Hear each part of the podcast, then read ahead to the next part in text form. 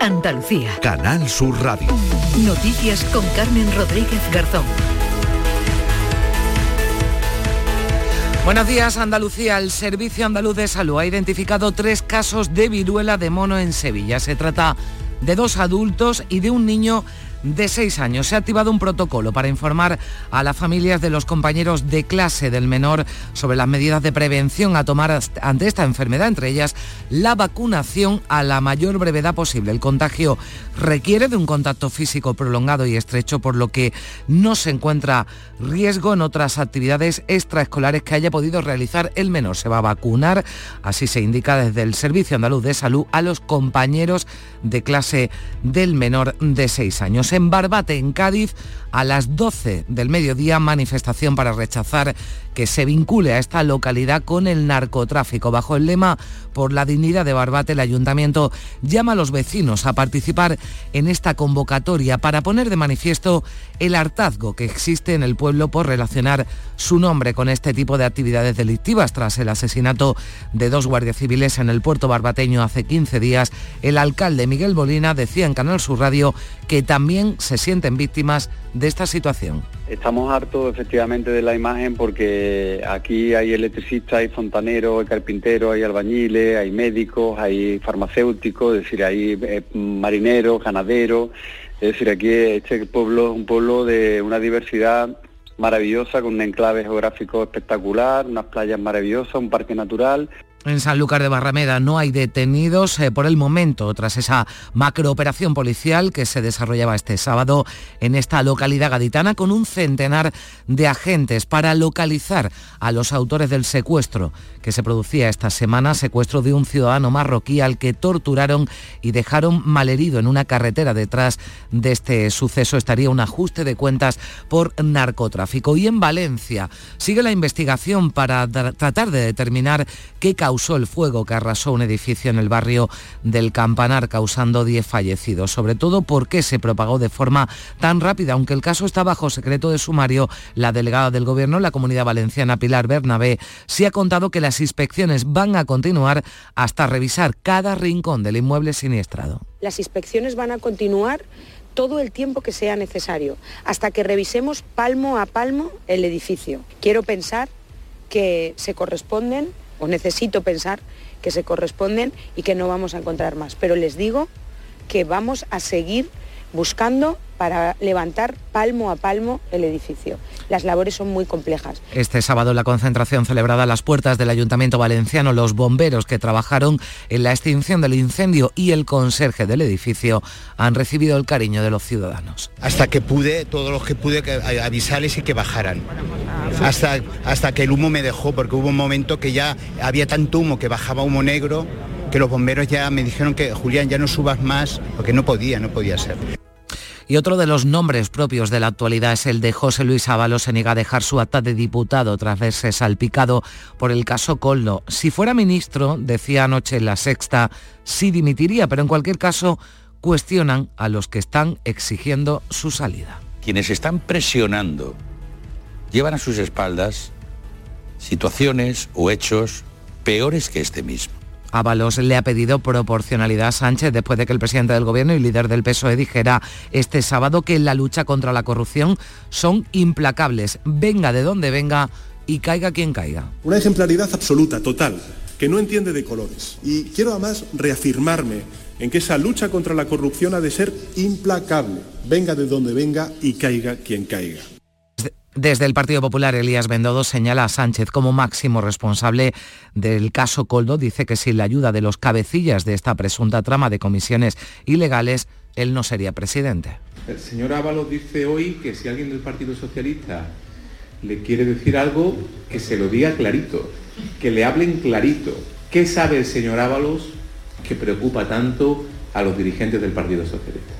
Se han activado avisos a, esta hora, a las 8, en Almería y Granada por fuerte viento y oleaje. Avisos naranja. y los cielos estarán muy nubosos en Andalucía con lluvias débiles, ocasionales que serán más probables e intensas a partir de la tarde y en las sierras béticas y poco probables en la vertiente mediterránea. Suben las temperaturas máximas. Hoy llegaremos a los 21 grados en Málaga, 19 de máxima en Almería, Huelva, Cádiz y Sevilla, 17 en Córdoba y 14 en Granada y en Jaén. Y en deportes se el Almería 2 con el Atlético de Madrid, 26 jornadas de liga acumula el equipo almeriense sin conocer la victoria. Hoy el Sevilla visita al Real Madrid, un partido que viene marcado por el regreso de Sergio Ramos a la que fue su casa durante 16 años y también por la denuncia ante el Comité de Competición del Sevilla por los vídeos que emite contra los árbitros Real Madrid Televisión. El Real Betis recibe el Atleti de Bilbao, antes el Cádiz se enfrenta en casa al Celta de Vigo. 8 de la mañana, 5 minutos con comenzamos.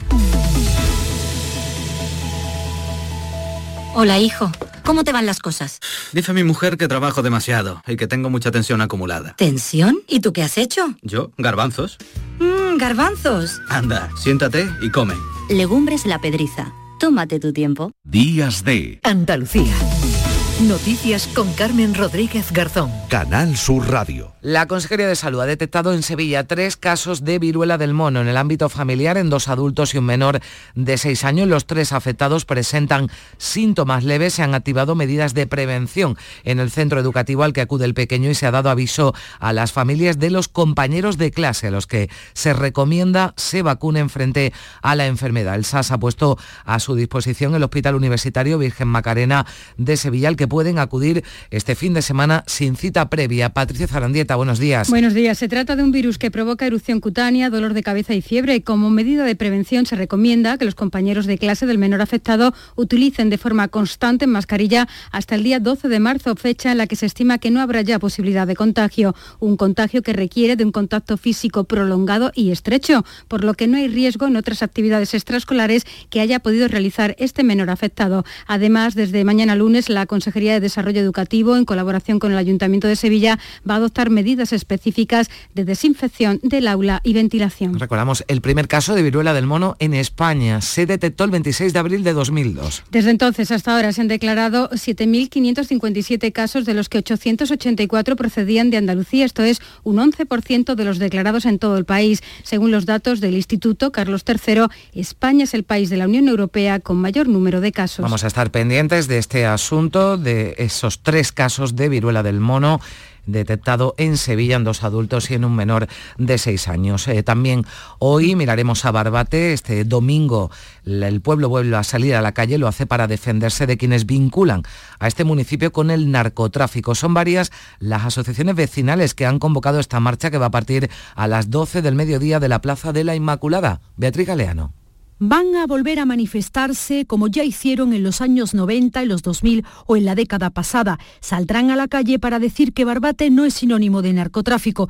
porque aunque su pueblo aparezca en las noticias después de una redada o de un alijo de hachís, o como en la última semana por la muerte de dos guardias civiles tras embestirles una narcolancha, esa no es la realidad en la que ellos viven. Eh, están acusándonos injustamente. Es verdad que Barbate no es no es como dicen que la mayoría de, los barbateños vivimos del narcotráfico, porque aquí estamos yo y mis compañeros que somos trabajadores. Gritarán contra quienes les recuerdan hoy lo que un narcotraficante decía en los años 80 a una televisión nacional, aquello de que gracias a él vivía todo un pueblo. Y lo contradicen los datos. En Barbate hay 455 comercios, 285 empresas de hostelería, 115 de construcción, 18 hoteles con más de 1.500 plazas y sobre todo hay más de 23.000 vecinos que en su mayoría se defienden de un cartel que no quieren llevar encima, ese que empieza por narco. Y más de un centenar de policías se han desplegado este sábado en Sanlúcar de Barrameda para tratar de localizar a los responsables del secuestro y tortura de un ciudadano marroquí el pasado lunes relacionado con un ajuste de cuentas por narcotráfico. Se han, se han practicado registros simultáneos en la localidad, aunque de momento, María Luisa Chamorro, no hay detenidos. Buenos días. Buenos días. El hombre que este lunes fue metido a la fuerza en una furgoneta en perena calle de Sanlúcar aparecía horas después con cuatro tiros en las piernas. Le secuestraron y torturaron durante horas por una presunta deuda contraída con una organización criminal. La pista para continuar con la investigación ha sido el coche calcinado por los narcos después de trasladar a la víctima desde, desde la calle Juan Ramón Jiménez de Sanlúcar hasta una gasolinera. Ese coche contaba con matrículas falsas y también tenía restos de sangre en la parte trasera de los asientos que han sido analizados por los especialistas de la Policía Científica. La víctima del secuestro express de los narcos aún se encuentra en el hospital protegida por un equipo policial. Y en Valencia, la Policía Científica y la Judicial trabajan junto a un equipo forense para identificar a las 10 víctimas mortales del incendio del edificio del barrio del Campanar y para aclarar las causas que provocaron el fuego. Las actuaciones están bajo secreto de sumario y ya ha recibido el alta uno de los bomberos que aún continuaban ingresados. Las revisiones del edificio van a continuar palmo a palmo en unas labores complejas por la gran cantidad de escombros. La delegada del Gobierno de la Comunidad Valenciana, Pilar Bernabé, insiste que la cifra de víctimas es todavía provisional hasta que no se den por concluidas todas las inspecciones. Siempre va a ser provisional hasta que no demos por, por concluidas eh, todas las labores. Pero ahora es verdad que tenemos un dato que nos, eh, que nos, indica que coincide el listado que elaboró la Policía Nacional la misma noche del, eh, del suceso Mientras el equipo forense ya tiene identificados a través de las pruebas de ADN a tres de los diez cadáveres localizados. Sin una hipótesis única sobre la causa de este incendio, la investigación continúa abierta. En la zona permanece un retén de bomberos en tareas de prevención y se asegura que el edificio no corre riesgo de colapso, como ha explicado Enrique Gisbert, inspector jefe de los bomberos de Valencia, que insiste que siguieron en todo momento el protocolo. Las viviendas son el lugar más seguro dentro de si el edificio garantiza las condiciones de sectorización mientras nosotros podemos extinguir el incendio. Eh, estuvieron arriesgando incluso por encima de nuestras posibilidades durante toda la intervención. Los bomberos sufrieron el peligro muy de cerca. La ministra de Ciencia, Diana Morán, ha asegurado que es necesario poner a la ciencia a estudiar qué ha pasado. Ya ha solicitado un estudio al Instituto de Ciencias de la Construcción, Eduardo Torroja. Seguro que acabaremos teniendo un catálogo eh, nuevo eh, que aportar a los códigos de la edificación y, y a la posible revisión de los edificios que tenemos a día de hoy en nuestro país y que puedan tener las mismas características. En definitiva, primero la investigación, pero desde luego vamos a tener que fabricar a través de la ciencia soluciones para que esto no vuelva a pasar. Los servicios de limpieza han comenzado ya a retirar los restos del incendio del entorno del edificio arrasado por las llamas. A medida que pasan las horas, Valencia comienza a darse cuenta de la auténtica dimensión de la tragedia ocurrida en ese edificio que ardió en llamas en el campanar. Con el dolor presente se abre paso también la necesidad de los vecinos, que lo han perdido todo y que esta próxima semana podrán empezar a tramitar sus ayudas. Así es, porque mañana la Generalitat va a aprobar en un pleno extraordinario un paquete de medidas económicas destinadas a cubrir necesidades básicas. Serán compatibles con cualquier otro tipo de ayudas que perciban las víctimas de cualquier otra administración y se van a coordinar a través de una ventanilla única en el ayuntamiento de la ciudad. Hoy es el tercer y último día de luto en la ciudad y ayer numerosos vecinos y autoridades se sumaron a un minuto de silencio convocado por el consistorio, una ciudad de gigantes, dice su alcaldesa, con un comportamiento ejemplar. María José Catalá a todos los que han trabajado en las últimas 48 horas sin descanso, arriesgando su vida y dándolo todo.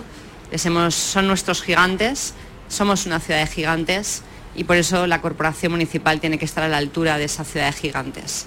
Y en ello estamos. Estaremos todo el fin de semana trabajando con las personas realojadas. Los bomberos que actuaron en el edificio han recibido enormes muestras de cariño. También Julián, el conserje del edificio, que ayudó a numerosos vecinos. Los afectados quieren constituir una asociación de damnificados. Ayer los que son propietarios se reunieron en un hotel valenciano para acordar medidas comunes como las reclamaciones o los seguros a los bancos, porque tienen que seguir pagando sus hipotecas. Este lunes podrán acceder a las viviendas que el ayuntamiento ha puesto a su disposición. El líder del PP, Alberto Núñez Feijó estuvo este sábado en Valencia a las puertas del ayuntamiento mostrando sus condolencias al pueblo de Valencia y elogiando la labor de todos los efectivos en la lucha contra este fuego. La familia del Partido Popular tiene muy claro que todo aquello que podamos hacer, tanto en el Congreso como en el Senado, y todo aquello que podamos trasladar, estamos a disposición y a la orden de esta ciudad y de esta comunidad autónoma. No es fácil, insisto, las próximas semanas, pero estoy convencido que con el trabajo a pie de obra que se ha realizado podemos sentirnos satisfechos de cómo el pueblo de la comunidad valenciana ha dado un ejemplo al conjunto de los pueblos de España y se evitó una tragedia mayor, se pudo evitar en Oristá, en el municipio barcelonés. Allí 11 personas se encuentran ingresadas tras resultar intoxicadas por la mala combustión de una caldera en la casa en la que se encontraban. Entre los heridos hay dos menores. 13, 13 menores están siendo investigados tras difundir fotografías de otras compañeras de instituto que fueron manipuladas con inteligencia artificial para desnudar esas imágenes, unos hechos que se han producido en Gutebo, una localidad próxima a Zaragoza. La denuncia de los padres de varias jóvenes ante la difusión de unas fotografías donde aparecían desnudas fue el inicio de la investigación por parte de la Guardia Civil. Las víctimas se dieron cuenta que estas fotografías estaban circulando por grupos de mensajería móvil entre varios menores del instituto al que pertenecían, que incluso ofrecían la posibilidad de adquirir cada imagen por 5 euros. Ana Otín, es portavoz de la Guardia Civil. Estas imágenes manipuladas fueron difundidas entre conversaciones de telefonía móvil de los propios compañeros de instituto y además las ofrecieron para su venta a cambio de una cantidad económica.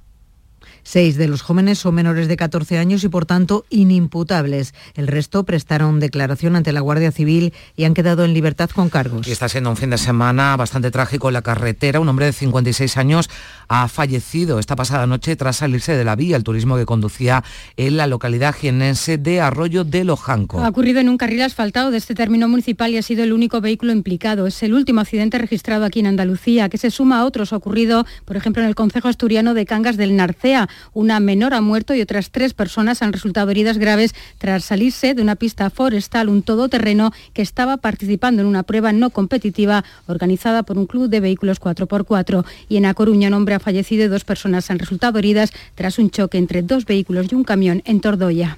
Y la Agencia Estatal de Meteorología ha activado hace unos minutos avisos de nivel naranja por oleaje y por viento en Almería y en Granada. En el poniente almeriense y en la capital, así como en la costa granadina, se esperan vientos del oeste de 50 a 75 kilómetros por hora, con olas de 3 a 4 metros de altura. Hasta 15 comunidades de España van a tener avisos activados este domingo de la EMET por el paso de un sistema frontal atlántico que deja nieve, lluvia y viento. Las comunidades que se encuentran bajo aviso por este vientos son 10. Asturias, Castilla y León, La Rioja, Aragón y Galicia, donde las olas pueden alcanzar los 8 metros, serán las más afectadas con vientos de hasta 90 kilómetros por hora.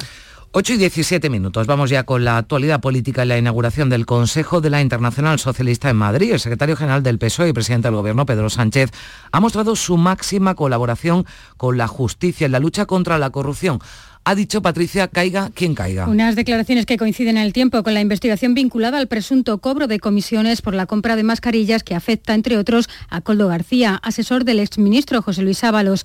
El presidente del Gobierno y secretario general del PSOE, Pedro Sánchez, ha subrayado que el Ejecutivo ha hecho de la ejemplaridad su bandera y que frente a quienes obstaculizaban la acción de la justicia para dificultar, decía, las investigaciones que le afectaban, dice hoy hay colaboración absoluta. Y frente a quienes amparaban la corrupción, expulsaban a quien denunciaba. Transparencia absoluta hoy y el que la hace la paga. Así ha sido durante estos últimos seis años y así va a seguir siendo durante estos próximos cuatro años. Desde el PP, Elías Bendodo, el vicesecretario de Coordinación del Partido Popular, ha afirmado que el presidente del Gobierno, Pedro Sánchez, es quien tiene que dar explicaciones sobre este caso, el caso del que fuera asesor del exministro Ábalos, acusado de lucrarse en comisiones en la venta de mascarillas.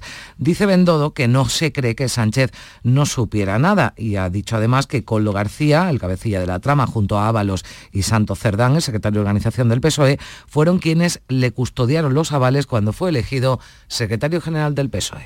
¿A qué se debió el inquietante apartamiento de Ábalos en el año 2021? Lo cesan. ¿Por qué? Sorprendió a mucha gente. Igual que sorprendió que de repente, cuando estaba fuera de la política, volviera a ser diputado. ¿Por qué? Ustedes saben que los diputados gozan de aforamiento. Sánchez también tiene que explicar si recibió información privilegiada de la Fiscalía Anticorrupción. Ábalos se niega a dimitir, asegura que no dejará su escaño en el Congreso, aunque eso sí, ha admitido que si el caso Coldo, que involucra al que fuera su asesor, hubiera estallado cuando él era miembro del Gobierno, sí lo habría hecho, lo decía anoche la sexta. Yo soy diputado ahora, no soy ministro. Si esto se hubiera producido yo siendo ministro, es evidente que tendría que haber dimitido en el momento. ¿Mm? Más allá de tener responsabilidades de cualquier tipo Cualquiera sería suficiente para dejar de serlo. Y no funciona ese principio. No lo soy. Ábalos ha recordado que no está acusado por nada y que no está implicado en ninguna trama de corrupción. En todo caso, dice lo que sí se le puede reprochar es su capacidad política para seleccionar al personal, el haber confiado en personas que le han decepcionado. El rey Felipe VI va a presidir esta noche la cena de bienvenida previa a la inauguración el lunes, mañana lunes, del mayor Congreso de Tecnologías Móviles del Mundo que se celebra, Patricia, en Barcelona. Asistirá el presidente del Gobierno, Pedro Sánchez, el de la Generalitat, Per Aragonés, además del presidente de Paraguay, Santiago Peña, que inicia en Barcelona una visita de trabajo a España. Es la segunda visita del rey a la capital catalana en menos de dos semanas después de que presidiera, junto a la cúpula judicial, la entrega de despachos a los nuevos jueces el pasado día 14. Se espera que el Mobile atraiga la presencia de unos 95.000 asistentes de todo el mundo y de 2.400 compañías. Se espera además superar el impacto económico de la anterior edición que se cifró en 461 millones de euros. El Parlamento andaluz ha celebrado este sábado su tradicional jornada de puertas abiertas previa a la celebración del 28F, el presidente de la Cámara, Jesús Aguirre, ha sido el encargado de recibir a los primeros visitantes. El Parlamento andaluz está abierto a todos los andaluces que son vienen a su casa, que el Parlamento andaluz está abierto los 365 días del año. Lo que pasa es que un día eh, que se acerca siempre al día 28, al día de Andalucía, siempre hacemos pues una visita muy especial. Las autoridades rusas han entregado a su madre el cuerpo del opositor ruso Alexei Navalny, fallecido el pasado día 16 en una prisión de Siberia. La madre de Navalny llevaba una semana en el depósito de cadáveres a la espera de la entrega de los restos mortales de su hijo. La familia del dirigente opositor ruso ha recibido un certificado de defunción que especifica que murió por causas naturales. Su viuda ha acusado a Vladimir Putin de incurrir en numerosos chantajes para tratar de llevar a cabo un funeral secreto. El presidente ruso ha, sido instado por el G7 a aclarar plenamente la muerte de Navalny a liberar a todos los presos injustamente detenidos, así como a cesar la persecución contra la oposición política. Al cumplirse dos años desde el inicio de la invasión rusa sobre Ucrania, Occidente arropa al presidente Zelensky, que ha vuelto a pedir más inversiones para revertir el curso de la guerra aquí en Días de, Andalucía, en Canal Sur Radio. Hablábamos este sábado con el que fuera director del Centro Nacional de Inteligencia del CNI, Jorge Dezcayar, quien aseguraba que no se dan las condiciones para un acuerdo de paz cuando se han cumplido dos años de esa invasión rusa pero no se dan las condiciones probablemente porque mientras ambos piensen que pueden ganar, mientras Rusia piense que en este momento la suerte de las armas le favorece gracias a la munición que recibe de Corea y los drones que recibe de, Irán, mientras a, los ucranianos piensen que bueno, que esto es temporal, que Occidente va a seguir suministrándole armas y dinero, ninguno de los dos está preparado para hacer las concesiones que cualquier negociación implica, ¿no? La ministra de Defensa, Margarita Robles, ha presidido el acto de homenaje a los caídos civiles y militares en la guerra de Ucrania desde la Academia de Infantería de Toledo. Allí se están formando 4.000 soldados ucranianos. Porque todo el que trabaja por la paz, todo el que muere por la paz, eh, de alguna manera nos está ayudando a todos a vivir en un mundo más justo. Que nadie olvide que Putin es una amenaza no solamente para Ucrania, sino para toda la comunidad internacional, que hoy es Ucrania y que si todos los países no estamos unidos, mañana pueden ser cualquier otro país. Y un grupo de personalidades españolas han hecho público en un vídeo su apoyo al periodista Pablo González, que se encuentra en prisión en Polonia desde hace dos años. Entre otros han participado personas del mundo de la cultura, la judicatura y el periodismo Manuel Vicente. El reportero Pablo González está encarcelado sin que se haya celebrado juicio alguno desde que cubría en Polonia el éxodo de personas refugiadas al comienzo de la guerra de Ucrania, de la que se cumplen ahora dos años. En el vídeo participan figuras como los ex jueces Baltasar Garzón y José Antonio Martín Pallín, actores como Juan Diego Boto y Carlos Bardén, así como periodistas como Ana Pardo de Vera y Antonio Maestre, entre otros. ¿Imaginas que te detengan por hacer tu trabajo? ¿O por tu lugar de nacimiento? ¿Te imaginas pasar dos años incomunicados sin que se presenten cargos oficiales contra ti ni pruebas del delito del que se te acusa? ¿Te imaginas lo que es pasar 24 meses sin poder hablar con tus hijos? Entre otras cosas, se critica el secretismo en torno al caso y que ni la familia ni nadie de su círculo cercano hayan tenido noticia cuando se cumplen más de 700 días de su detención. Por todo ello, se exige a la justicia polaca que permita al equipo legal del periodista el acceso completo a su expediente y que se hagan públicas las pruebas que tienen en su contra. En este segundo aniversario de la invasión rusa en Ucrania se han celebrado actos y marchas de apoyo a la población ucraniana repartidos por distintos puntos del país. La tarde de ayer, miles de personas salieron a la calle en Madrid, en En. En situación crítica. Es que nuestro país está totalmente destrozado, que necesita las armas. Nuestro ejército está dando su vida cayéndose, dando su sangre, protegiendo todo, toda Europa. Y también hoy hay más de 100 manifestaciones convocadas en toda España para pedir un alto el fuego inmediato a Israel en los territorios ocupados, manifestaciones que ayer se volvieron a repetir en Tel Aviv para pedir la dimisión de Netanyahu. Llegamos ya a las 8 y 25 minutos, vamos con la actualidad del deporte. Carlos Gonzalo, buenos días. Hola, ¿qué tal? Una jornada más y van 26. La Unión Deportiva Almería sigue sin conocer la victoria. Ayer el equipo de Gaisca Garitano volvía a jugar un partido de poder a poder contra el Atlético de Madrid, pero acababa cosechando un meritorio empate a dos. Los dos tantos de, Lucas Romero, que fue el gran protagonista del partido. El argentino se lamentaba de que el buen trabajo realizado por el equipo no se vea traducido en una victoria. Pusimos dos veces por abajo del marcador, pero bueno, seguimos jugando, que nosotros eso lo sabemos hacer bien. Y bueno, eh, a ver, contento, contento por lo menos por el empate venimos haciendo un buen trabajo, eh, nos falta eh, finalizar ahí y que no nos lleguen tanto y bueno, eh, yo creo que, que, es... No se disputaba el Granada-Valencia aplazado por el incendio que se produjo en Valencia y que ha costado la vida a varias personas. El Fútbol Club Barcelona le hizo un contundente 4 a 0 al Getafe y Xavi volvió a decir en rueda de prensa que siguen vivos en Liga a día de hoy y a falta de que juegue el Real Madrid, la diferencia con los blancos son 5 puntos. Sí, sí, la Champions está todo abierto, ya será un cara o cruz y la Liga estamos, yo creo que estamos en la, en la lucha. Deportivo Alavés y Mallorca empataron a uno. Hoy domingo a las 2 de la tarde, Cádiz-Celta, con tres puntos en juego vitales para los dos equipos. El Cádiz no gana desde el mes de septiembre y Pellegrino ve en el partido una nueva oportunidad. El aspecto más importante para mí es que mejoremos a nivel futbolístico, ya lo dije muchas veces, el equipo tenga herramientas y respuestas para los momentos del partido que se vayan presentando. Acto seguido, el Real Betis recibirá al Atleti de Bilbao. Sobre las dos caras, la doméstica y la que muestra en Europa, el técnico del Betis, Pellegrini, mandó también de paso un mensaje a navegantes. Pero hay muchos ejemplos de equipos que se entusiasman con estos eh, torneos de, de Europa, porque es por lo que uno trabaja todo el año para poder jugarlo, pero te vas afuera en cuarto final, en semifinal y miras a la liga y están metidos en la zona baja del, de la tabla. Y ya es poco recuperable, o en una zona intermedia que tampoco tiene ninguna motivación. Así que no son pocos los equipos que con, no con planteles tan tan grandes eh, se van afuera de la Europa League y después descienden. Y a las 9 de la noche el Sevilla visitará al Real Madrid en el Santiago Bernabéu. El partido viene marcado por la denuncia ante el Comité de Competición de la Real Federación Española de Fútbol presentada por el Sevilla por los vídeos que difunde Real Madrid Televisión sobre los árbitros. Entiende el club hispalense que el cuadro blanco trata de condicionar con esos vídeos a los colegiados. Ocampos y Ñanzú vuelven a la convocatoria de Quique Sánchez Flores y también vuelve, pero al Bernabéu, Sergio Ramos, a quien conoce a la perfección, Carlo Ancelotti. Sí, vuelve Ramos y creo que el Bernabéu lo va a recibir eh, con mucho cariño por, por, por, por lo que ha hecho, como se merece una leyenda como él. Hoy también se juega el Unión Deportiva Las Palmas Osasuna. Mañana Girona Rayo Vallecano. La selección femenina de fútbol se prepara para disputar la final de la Liga de Naciones este próximo miércoles en el Estadio de la Cartuja ante la selección de Francia, rival que así analizaba la seleccionador nacional absoluta Monse Tomé. Sí, es Francia es una gran selección.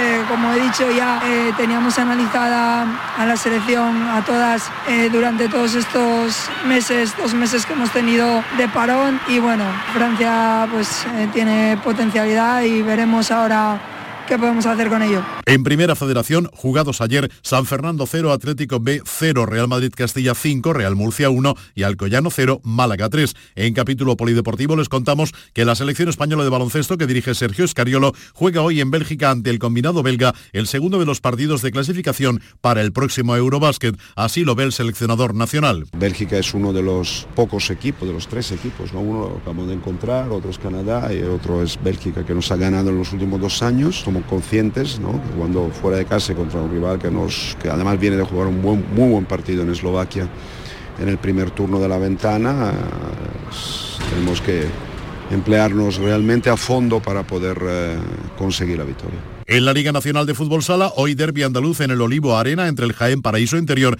y el Córdoba Patrimonio de la Humanidad. Habla Josán González, entrenador del conjunto cordobés. Uno de los partidos más complicados de la, de la temporada, ¿no? un equipo que ahora mismo está segundo, en otra Final Four, que está haciendo una cosa que, que cuando pasen los años va a ser catalogado 100% de, de leyenda porque muy, muy complicado. En balonmano Liga Asobal tenemos un Puerto Segundo Ángel Jiménez de Puente Genil y en la Liga Guerreras de balonmano el Costa del Sol Málaga se imponía el balonmano Elda en terreno ilicitano por 19 a 24. Por último, en Tarragona arranca la Copa de Sus Majestades los Reyes de tenis de mesa. Los equipos andaluces del Cajasur Priego, Museo de la Almendra y Tecnigel Linares aspiran desde hoy al título. En categoría femenina, el Museo de la Almendra de Priego parte como favorito para reeditar el título de conseguido la temporada pasada, mientras que en categoría masculina, por ejemplo, el líder de la Superdivisión Nacional, el Cajasur Priego, ha quedado exento de la ronda previa y entrará en acción directamente en la ronda de cuartos de final.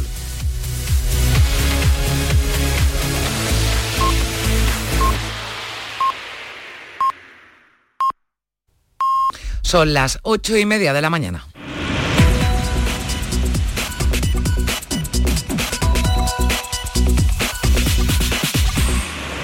Y a esta hora le damos un repaso a lo más destacado de la actualidad de este domingo 25 de febrero. Titulares con Manuel Vicente. Muy buenos días. Muy buenos días. Detectados en Sevilla tres casos de viruela del mono. Se trata de dos adultos y un menor de seis años de la misma familia que presentan síntomas leves. La localidad gaditana de Barbate se manifiesta hoy para rechazar que se le vincule con el narcotráfico. El ayuntamiento llama a los vecinos a participar para expresar su hartazgo porque se relacione su pueblo con actividades delictivas. Más de un centenar de policías buscan en Sanlúcar de Barrameda los autores del secuestro de un ciudadano marroquí el pasado lunes. Se han practicado registros domiciliarios para tratar de localizar y detener a los implicados en este suceso relacionado con un ajuste de cuenta por tráfico de drogas. Valencia vive la tercera jornada de luto por las 10 víctimas mortales del incendio del pasado jueves. La policía científica y la judicial trabajan junto a un equipo forense para identificar a las víctimas y para aclarar las causas que provocaron el fuego. Se investiga en Zaragoza siete menores acusados de delitos de pornografía infantil y contra la integridad moral. Manipularon mediante inteligencia artificial fotografías de otras adolescentes en las que aparecían con el cuerpo desnudo y posteriormente las difundieron. Fallece un hombre al salirse de la vía al turismo que conducía en Arroyo de Lojanco, en Jaén. Otros dos accidentes de tráfico en Asturias y La Coruña dejan sendas víctimas mortales y cinco personas heridas. Pedro Sánchez se compromete a colaborar con la justicia en el caso Coldo. El exministro Ábalos mantiene por su parte que no dimitirá como diputado porque los hechos no están relacionados con sus funciones actuales. Las autoridades rusas se entregan el cuerpo del opositor ruso Alexei Navalny a su madre. La familia ha recibido un certificado de defunción que especifica que murió por causas naturales en la cárcel de Siberia. Miramos también la prensa de este domingo. ¿Qué temas llevan a sus portadas, Manolo? Pues el caso Coldo aparece en varios de ellos, entre otros en el diario El Mundo se dice que el PSOE señala a Ábalos no puede arrastrarnos en su caída. Hay un reportaje en el diario ABC eh, empujados con el título Empujados a pedir la eutanasia. Una de cada cinco son enfermos de ELA. Hay otro reportaje también en el diario El País. Las mujeres duermen peor que los hombres y se medican más. En el diario público, en el periódico público.es, de, los, eh, de entre los que tienen difusión, difusión online, hay una encuesta según la cual eh, se dice en el titular, solo Cataluña, Euskadi y Navarra resisten el empuje de un PP que lograría la mayoría absoluta con Vox. Buenos días. En el sorteo del sueldazo del fin de semana celebrado ayer, el número premiado con 5.000 euros al mes durante 20 años y 300.000 euros al contado ha sido 44.374. 44374, serie 1. Asimismo, otros cuatro números y series han obtenido cada uno de ellos un sueldazo de 2.000 euros al mes durante 10 años. Puedes consultarlos en juegos11.es. Hoy tienes una nueva oportunidad con el sueldazo del fin de semana. Disfruta del día. Y ya sabes, a todos los que jugáis a la 11, bien jugado. Si mezclas Andalucía, el fin de semana y la radio Sale gente de Andalucía. Disfruta de un programa en el que sentimos Andalucía a través de su gente, en el que nos dejamos seducir y nos enamoramos de una tierra repleta de tradiciones, de una gastronomía de bandera y de un patrimonio fascinante. Y todo a través de su gente. Gente de Andalucía. Los sábados y domingos desde las 11 de la mañana con Pepe da Rosa. Contigo somos más Canal Sur Radio. Contigo somos más Andalucía. Días de Andalucía. Canal Sur Radio. Noticias con Carmen Rodríguez Garzón. 8 y 34 minutos de la mañana nos eh, vamos eh, de ronda por Andalucía, vamos a conectar con nuestras emisoras para conocer cómo comienza este domingo. Vamos a iniciar este paseo en Cádiz. Jesús Pérez, buenos días. Buenos días, ¿qué tal? Tenemos 14 grados en la capital y vamos a llegar a los 19. Cielos eh, nubosos, puede que llueva débilmente por la mañana y de forma más intensa por la tarde. En la prensa, el diario de Cádiz dedica la imagen de portada a José Luis García Cosío, el CELU, que recibió ayer la bandera de las ciencias sociales y las letras con motivo de la celebración del Día de Andalucía el próximo 28 de febrero. Titula este diario eh, Honores de un genio gaditano y andaluz. Y la voz de Cádiz abre a toda página con una foto de Paco de Lucía con el titular 10 años sin el mito de la guitarra, coincidiendo con el décimo aniversario de la muerte del maestro. En cuanto a las previsiones, además de la convocatoria en Barbate que estáis comentando, la red solidaria contra la ocupación de Palestina, RESCOP, ha convocado una manifestación en Cádiz para exigir al gobierno central medidas concretas y eficaces contra el genocidio en la franja de Gaza. La marcha saldrá de San Antonio a las once y media de la mañana y terminará en la Plaza de la Catedral con la lectura de un manifiesto por parte de las organizaciones convocantes. Estamos ya en Jerez. Marga Negrín, ¿qué tal? Muy buenos días. Muy buenos días. Tenemos a esta hora 11 grados en el centro de Jerez, bastante más fresco en la comarca de la Sierra, donde los termómetros marcan 7. La máxima será de 18 grados durante la jornada y alguna probabilidad de lluvia débil hasta mediodía y también a primeras horas de la tarde. Diario de Jerez titula La Junta premia la trayectoria de la pasarela flamenca a Jerez. Recibe una de las banderas de Andalucía que reconocen a personas e instituciones que han trabajado en pro de la provincia. También destaca que la baja natalidad marca el inicio de la campaña de escolarización en los colegios jerezanos. Y en cuanto a la propuesta de la jornada, pasa por el Festival de Jerez, porque uno de los colaboradores de esta casa, el cantador flamenco José de los Camarones, ofrece su espectáculo Tenlo por cuenta en los museos de la Atalaya.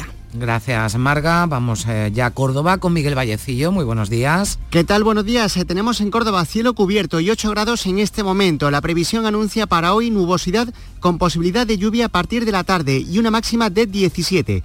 ABC de Córdoba titula en su página web así, el Instituto Municipal de Desarrollo Económico de Córdoba activa el nuevo pliego del pabellón de la juventud con sugerencias de las empresas. Y este domingo tiene lugar la segunda y última de las representaciones de la zarzuela Doña Francisquita. Será por la tarde en el Gran Teatro de Córdoba. ¿Cómo comienza el domingo en Sevilla? Asunción Escalera, buenos días. Hola, buenos días. Eh, hemos comenzado esta jornada con cielos nubosos. Según las previsiones, eh, las nubes irán a más y, y hay probabilidad probabilidades de que se produzcan lluvias débiles, sobre todo en las zonas de sierra. Hay 9 grados a esta hora en la capital, llegaremos a los 19. Mirando al cielo, con un ojo están eh, los cofrades sevillanos porque hoy hay una intensa actividad esta mañana, traslado de las imágenes de la estrella desde San Jacinto a su capilla por la tarde. Los estudiantes irán en andas a la catedral y a las siete y media se iniciará el Vía Crucis del Santo Entierro. En la prensa, ABC titula Sevilla cobrará las visitas turísticas a la Plaza de España y es que el alcalde propone al gobierno un convenio de colaboración para la cesión de uso de determinados espacios del monumento. En Diario de Sevilla, entrevista al consejero de Turismo, Cultura y Deportes, Arturo Bernal. Dice, la ampliación del Museo de Bellas Artes en Monsalves ya está en marcha. Gracias, Asun. Vamos eh, ya a Málaga con José Valero. ¿Qué tal? Muy buenos días. Atención Málaga, sí. Hola. Buenos días, sí, te escuchamos ya, José. Ahora estamos aquí. Tenemos ahora cielo con nubes altas en el litoral y cubierto con bruma en algunas zonas en el interior. Tenemos también 13 grados en la capital, la mitad, 7 y medio en Antequera, en la capital malagueña. Llegaremos a los 21, la máxima de las capitales de provincia andaluza. En cuanto a la prensa, todos llevan la victoria del Málaga en Alcoyano por 3 a 0 al Alcoyano. Además, el Diario Sur señala que la opinión dice que el gigante del aceite de COP resiste la sequía, factura 1.500 millones de euros.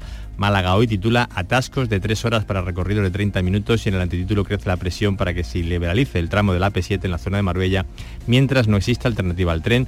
El Diario Sur abre con la sequía, crea al fin un caudal de proyectos para sumar agua a Málaga y en cuanto a la propuesta, pues hoy en Vélez se desarrolla un encuentro andaluz de cobrelistas, numerosas actividades y pintores por distintos puntos del casco histórico, inmortalizando la ciudad con esta técnica y en la capital, Feria Internacional de Moda Flamenca. De Málaga a Huelva, Vicente Díaz, ¿qué tal? Buenos días. Días Carmen, intervalos nubosos con posibilidad de alguna lluvia débil por la tarde, no termina de, cuajar esta, lluvia. Las temperaturas en cambio una máxima de 18 y la mínima de 9. A esta hora los termómetros marcan 12 grados. Y en cuanto a los titulares de la Huelva Información, la foto de portada está dedicada a la feria de época de 1900 en Moguer y en este caso esta edición al flamenco. Y en los titulares el archivo provincial estará terminado a comienzos del 2025. Es un edificio diseñado de una sola planta. Eh, de una sola pieza, perdón, con dos volúmenes. Y en cuanto a previsiones, este sábado, como todo el mundo sabe, se, cumplen los dos años que comenzó la guerra de Ucrania y la parroquia de los santos Cirilo y Metodio de la capital organiza en la plaza frente a la iglesia a las once y media un mercadillo benéfico en favor de los refugiados y los fondos recaudados eh, por supuesto estarán destinados a ayudar a estos refugiados, Carmen. Gracias Vicente, vamos a Granada. Susana Escudero, ¿qué tal? Muy buenos días. Hola, buenos días. Tenemos los cielos completamente cubiertos, está todo lleno de nubes en la capital granadina y además nos dicen que según avance la mañana habrá más nubes y posiblemente algunas precipitaciones. La cota de nieve sube hoy a partir de los 2.000 metros y es que están subiendo ligeramente las temperaturas. Hoy la máxima prevista para la capital es de 14, ahora mismo tenemos 8 grados en Granada. En la prensa leemos en el Ideal, en su portada, el titular más destacado dice, el aeropuerto granadino encara su quinto verano sin sumar nuevas conexiones. Se recupera el vuelo a Londres y el de Santander, que cuenta con el apoyo económico de Cantabria, pero no se logra ninguna novedad. Y en Granada hoy, el tema más destacado de su portada dice solo el 40% de las llamadas a los bomberos son para incendios. El balance de actuación del cuerpo en 2023 arroja que actuaron en 2.816 ocasiones, de las cuales 1.135 eran fuegos, el 40%, como decimos. Gracias. Ay, perdón, Susana, que no habías terminado. la previsión en Motril, la Plataforma por la Paz convoca una concentración por el alto a fuego en Palestina. Ahora sí, gracias Ahora Susana. Sí, adiós. Vamos a Jaén, ¿qué tal? César Domínguez, buenos días. Hola, buenos días. Antes de nada os cuento que hay todavía aquí un centenar de jóvenes en una esplanada situada junto a Canal Sur celebrando una fiesta desde ayer, 12 horas de fiesta, fiesta ilegal, son los que no han podido entrar en, una, en un concierto que había aquí y han participado, decidieron optar por un enorme botellón improvisado. Está la policía actuando en estos momentos, identificando a algunos de los participantes e intentando eh, que se vayan. En cuanto al tiempo, cielos cubiertos, chispea al este de la provincia, 10 grados tenemos ahora en la capital. Se espera que el día también tenga tiempo inestable, aunque sube la cota de nieve. En cuanto a las previsiones, también tenemos aquí señaladas esas manifestaciones eh, por el final de la guerra en Palestina, a las 12 en Jaén y en Linares y a la 1 en Cazorla. Gracias César, vamos a estar pendientes de esa fiesta, pues eh, justo a justo al lado de la eh, emisora de la delegación de Canal Sur en Jaén. Terminamos ya la ronda en Almería. Elizabeth Ortega, ¿qué tal? Muy buenos días. Muy buenos días, Carmen, y saludos en este domingo 25 de febrero en el que los cielos están completamente despejados, sin rastro de lluvias, y aún te puedes encontrar por la Rambla a grupos de amigos que extendieron hasta el desayuno con churro la noche de carnaval. Eh, una imagen que combina con la de cientos de ciclistas que se van a dar cita hoy en Vícar. A las 11 de la mañana una cita ineludible con la clásica ciclista de Almería femenina. En la prensa no podría ser de otra manera, lástima de primera vuelta. El Almería logra un meritorio empate ante el Atlético de Madrid que no alivia su agónica situación. Como previsión del día, a las 12 de la mañana en el Parque de las Familias, actividades con motivo del Día Internacional de la Niña y la Mujer en la Ciencia que por motivos meteorológico no se pudo desarrollar el día 11 y se lleva a esta mañana dominical. Gracias Elizabeth, gracias a todos los compañeros. Bueno, pues eh, algo han subido, lo hemos escuchado, las eh, temperaturas con respecto a este sábado, pero atención al viento, a esos avisos en Almería y en Granada por fuerte viento, por oleaje que ha activado a las 8 de la mañana la Agencia Estatal de Meteorología en este último domingo de febrero, del que dice el refranero en febrero loco, ningún día se parece a otro. Y 160 kilos de residuos de todo tipo extraídos de las márgenes del Guadalquivir. Fíjense, es el balance de la última recogida que se ha organizado en Sevilla, solo en el tramo comprendido entre el puente del Cachorro y la pasarela.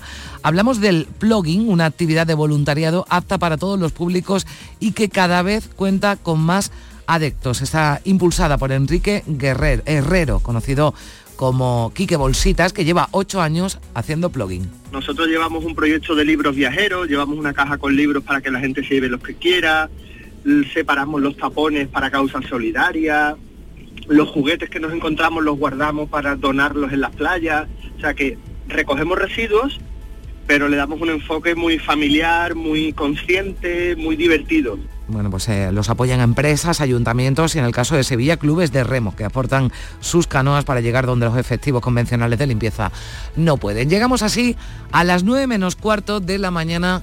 Se quedan ahora en Canal Sur Radio y en Radio Andalucía Información con las noticias más cercanas con la información local.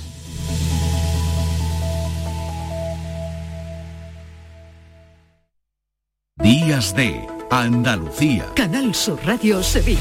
Noticias. Asunción Escalera. Saludos a todos, muy buenos días. Saluda confirmado. Tres casos positivos de viruela del mono en una misma familia, dos adultos y un menor y activa el protocolo para evitar contagios en el centro educativo del niño, pero la probabilidad de contagio es muy escasa. En San Juan de Analfarache, la familia del alcalde se agradece las muestras de pésame recibidas tras el fallecimiento del marido de la regidora ayer en accidente de moto. Como les venimos contando, los cielos están parcialmente nubosos. Se prevé que aumenten a cubiertos con precipitaciones débiles más probables en las sierras. También se prevé un ligero aumento de las temperaturas máximas. Llegaremos a los 19 grados en Lebrija, Sevilla, 18 en Ecija, 17 en Morón ahora mismo y 9 en la capital. Sin problemas para circular a esta hora, 8 y 46. Ay.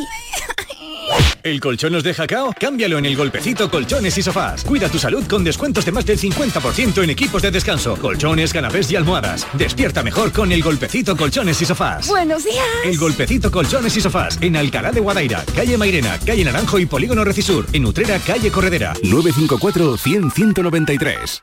Días de Andalucía. Canal Sur Radio Sevilla. Noticias.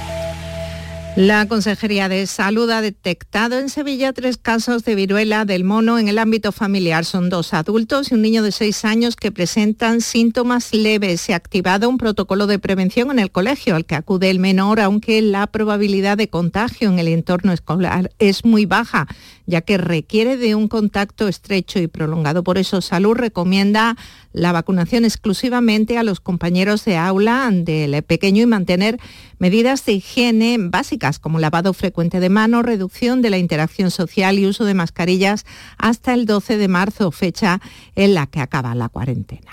De otro lado, el Ayuntamiento de San Juan de Analfarache agradece todas las muestras de pésame que está recibiendo tras la muerte en accidente de moto del marido de la alcaldesa, la popular María Luisa Moya. El siniestro se producía ayer en el kilómetro 14 de la S30 por una salida de vía.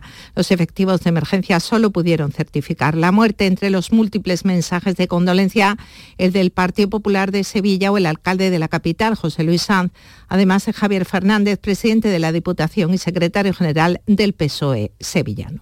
En la crónica laboral, recuerden que mañana los trabajadores de la grúa municipal inician su calendario de movilizaciones con paros de dos horas por turno previos a la huelga indefinida que han convocado a partir del viernes de Dolores. Esta semana también nos deja otro anuncio de huelga, el de los trabajadores del metro y del tranvía para la primera semana de marzo.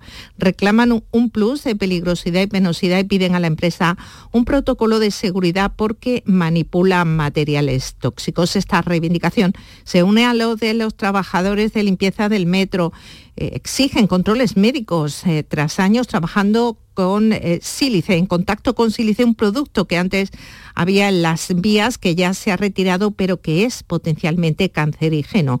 Han estado sin medidas de seguridad, como explica Natividad Guerra, una de las portavoces del colectivo. Durante todo este tiempo atrás lo han realizado sin ningún tipo de EPI, ni mascarillas incluso. Entonces, claro, hemos estado expuestos a totalmente a esta gente cancerígeno durante todo este, todo este tiempo. Su compañera Sandra Labrador insiste en que la enfermedad puede aparecer hasta varios años después. ¿Quién nos dice que no podamos desarrollar esta enfermedad los trabajadores que en algún momento han estado expuestos a la gente químico cancerígeno del sílice? Eh, queremos que se haga un, un seguimiento de la salud de los trabajadores que hemos pasado en algún momento eh, para quitar la, arena de sílice en las vías. Los viajeros del metro valoran el servicio en Sevilla con un notable alto, un 8,2 sobre 10. Es el resultado de la última encuesta de satisfacción realizada el año pasado. El metro es la tercera opción más empleada por los sevillanos para sus desplazamientos. A la cabeza está Tusan con 77 millones y medio de pasajeros anuales y el carril bici con 25. También la estación de Santa Justa multiplica el número de usuarios en 2023 fueron algo más de 10 millones. Esto pulveriza el mejor registro, el de 2018, cuando se registraron 9,3 millones de viajeros. 9 menos 10. Llega a la última hora del deporte pendiente de los encuentros eh, de los equipos sevillanos. Carlos Gonzalo, buenos días. Hola, ¿qué tal? Hoy juegan el Real Betis y el Sevilla. El Betis recibe al Atleti de Bilbao. Pellegrini tiene nueve bajas para afrontar el partido. Tras la eliminación de la Conference League, el equipo verde y blanco recibe a los de Valverde con la intención de resarcirse de ese fiasco y de paso superar en la tabla a la Real Sociedad y volver así a colocarse en puestos de Europa League. Mientras el Sevilla viaja hasta el Bernabéu, rendirá visita al Real Madrid, partido que viene marcado por dos asuntos, la vuelta de Sergio Ramos al Bernabéu y la denuncia presentada por el club de Nervión ante el Comité de Competición de la Real Federación Española de Fútbol por los vídeos que difunde Real Madrid Televisión sobre los árbitros. Entiende el club hispalense que el cuadro blanco trata de condicionar con esos vídeos a los colegiados. La cita arranca a las 9 de la noche. Empieza el día a tope de energía en Basic Fit, en casa o en el gym a la vuelta de la esquina. Apúntate ahora, disfruta de cuatro semanas extra y llévate una mochila. Siéntete bien y haz del fitness tu básico. Te quedan cinco días. Ver condiciones en basic-fit.es. Basic Fit. Cada noche, de lunes a viernes a las 10, Canal Sur Radio te acerca a la Semana Santa. El llamador. Días de Andalucía. Canal Sur Radio Sevilla. Noticias tenemos más que añadir en relación al encuentro que disputa el Betis esta noche al margen de lo deportivo. El ayuntamiento ha trasladado la venta ambulante a la Avenida de Holanda, dirección Avenida de Italia. Además, el club ha habilitado un punto de concentración para sus seguidores junto a la ciudad deportiva con el fin de evitar molestias a los vecinos y por su parte la Policía Nacional ha acotado el trayecto del autobús que traslada la primera plantilla del Betis desde su hotel de concentración hasta el estadio, por lo que se cierra al paso de vehículos y personas la avenida de Holanda. Eh, son novedades a tener en cuenta por los aficionados que también deben recordar que Tusan va a incrementar la oferta con 24 autobuses adicionales que prestarán servicio en las líneas 1, 2, 3, 6 y en la lanzadera entre el Benito Villamarín y Sevilla Este. Un total de 24 operarios y 10 vehículos del IPASAN trabajarán para mantener limpio el entorno del eh, Benito Villamarín antes del encuentro y también a su finalización. Y un equipo de voluntarios capitaneado por Quique Bolsitas ha sacado 160 kilos de residuos de todo tipo de las márgenes del Guadalquivir en la última recogida organizada en Sevilla y eso solo en un pequeño tramo del río entre la pasarela y el puente del Cachorro. Le estamos hablando del plugging, una actividad considerada deportiva solidaria e inclusiva que cuenta con varios grupos de acción en Sevilla. En este caso han contado con el apoyo de clubes de remo que han puesto sus canoas para que eh, pudieran llegar donde los efectivos convencionales de limpieza no pueden. Proyecto que, que empezamos este año que se llama Blogging Guadalquivir y cada 15 días limpiamos el río Guadalquivir, todos los viernes, de residuos que estaban en la orilla del río, eh, tanto por dentro como por fuera, digamos, dentro del propio río y por fuera donde el Ipasán es imposible que llegue reciclan los residuos eh, que pueden y el ayuntamiento contribuye con Lipasan que se ocupa de retirar la basura. La próxima convocatoria es el viernes 8 de marzo a las 4 y media de la tarde. Recuerden también que esta mañana se disputa la decimoprimera edición de Marcha por la Salud con el eslogan 7 kilómetros que salvan vidas. La carrera solidaria entre los hospitales Macarena y Virgen del Rocío promociona la salud y apoya los fines sociales de la Asociación Española contra el Cáncer, la Asociación Española para los efectos del tratamiento del cáncer y el Banco de Alimentos. Estamos en un domingo plagado de actos cofrades eh, a las nueve y media, eh, función principal de Instituto de la Estrella a las once se trasladarán las imágenes de regreso a su capilla y hasta el 3 de marzo la Diputación ofrece el programa de sus conciertos de cuaresma en cinco municipios de la provincia, San Lucas la Mayor, Estepa, Alanís, El Viso del Alcor y La Rinconada. Un asunto más, el Teatro Flamenco de Sevilla acoge a partir de la una del mediodía el estreno absoluto de Quejió entre cuerdas, el nuevo espectáculo de la Orquesta Flamenca. Con estos sonidos les dejamos.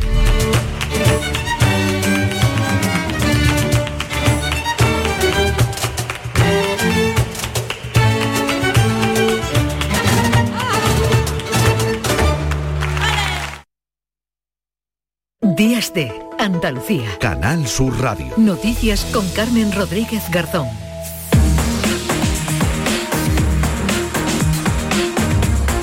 9 menos 5 minutos de la mañana, a esta hora le damos un repaso a lo más destacado de la actualidad que venimos contándoles desde las 8 aquí en Días de Andalucía, en este domingo 25 de febrero. Patricia Zanandieta, muy buenos días. Buenos días. Se ha detectado en Sevilla Capital tres casos de viruela del mono. Se trata de dos adultos y un menor de 6 años de la misma familia que presentan síntomas leves. Se han activado ya medidas de prevención en el centro educativo al que acude el pequeño y se ha dado aviso a las familias de los compañeros de clase a los que se recomienda se vacunen frente a la enfermedad. Podrán hacerlo sin cita previa en el Hospital Virgen Macarena de Sevilla.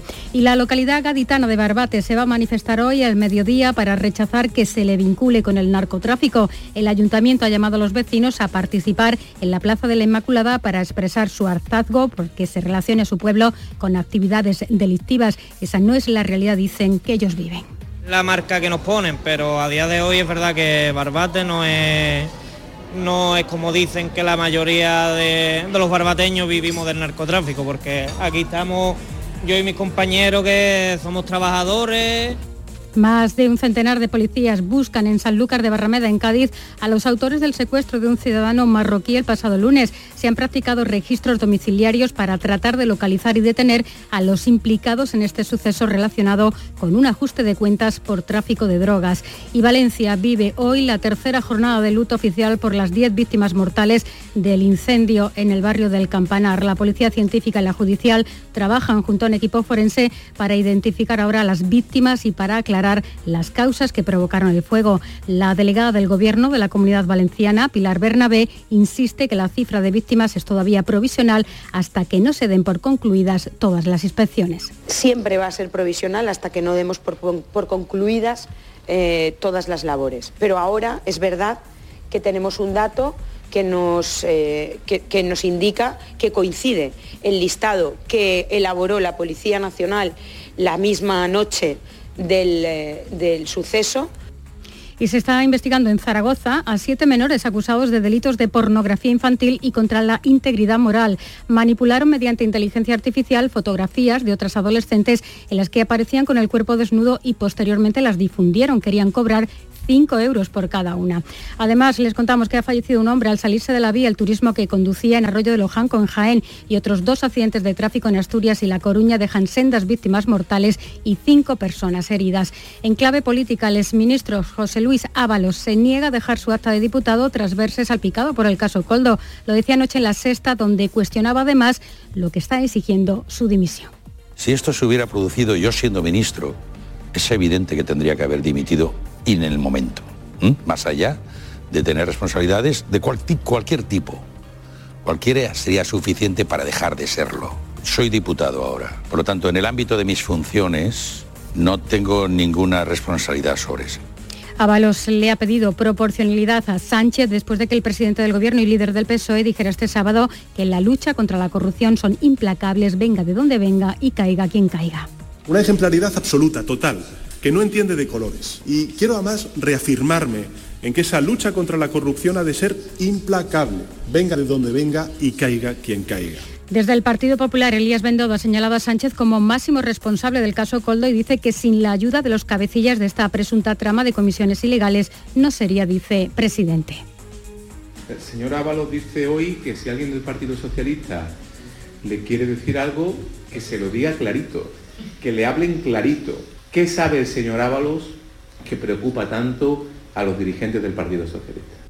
Y el rey Felipe VI va a presidir esta noche la cena de bienvenida previa a la inauguración del mayor Congreso de Tecnología Móviles del mundo que se celebra en Barcelona. Además, las autoridades rusas han entregado a su madre el cuerpo del opositor ruso Alexei Navalny. La familia ha recibido un certificado de función que especifica que murió por causas naturales. Y la Agencia Estatal de Meteorología ha activado ya avisos de nivel naranja por oleaje y por viento en Almería y Granada. En el poniente almeriense y en la capital, así como en la costa granadina, se esperan vientos del oeste de 50 a 75 kilómetros por hora, con olas Carmen de 3 a 4 metros de altura. Gracias, Patricia. También hoy tendremos cielos nubosos en Andalucía y posibilidad de que llueva, lluvias desde luego menos probables en la vertiente mediterránea. Llegamos a las 9 en Canal Sur Radio en Radio Andalucía Información.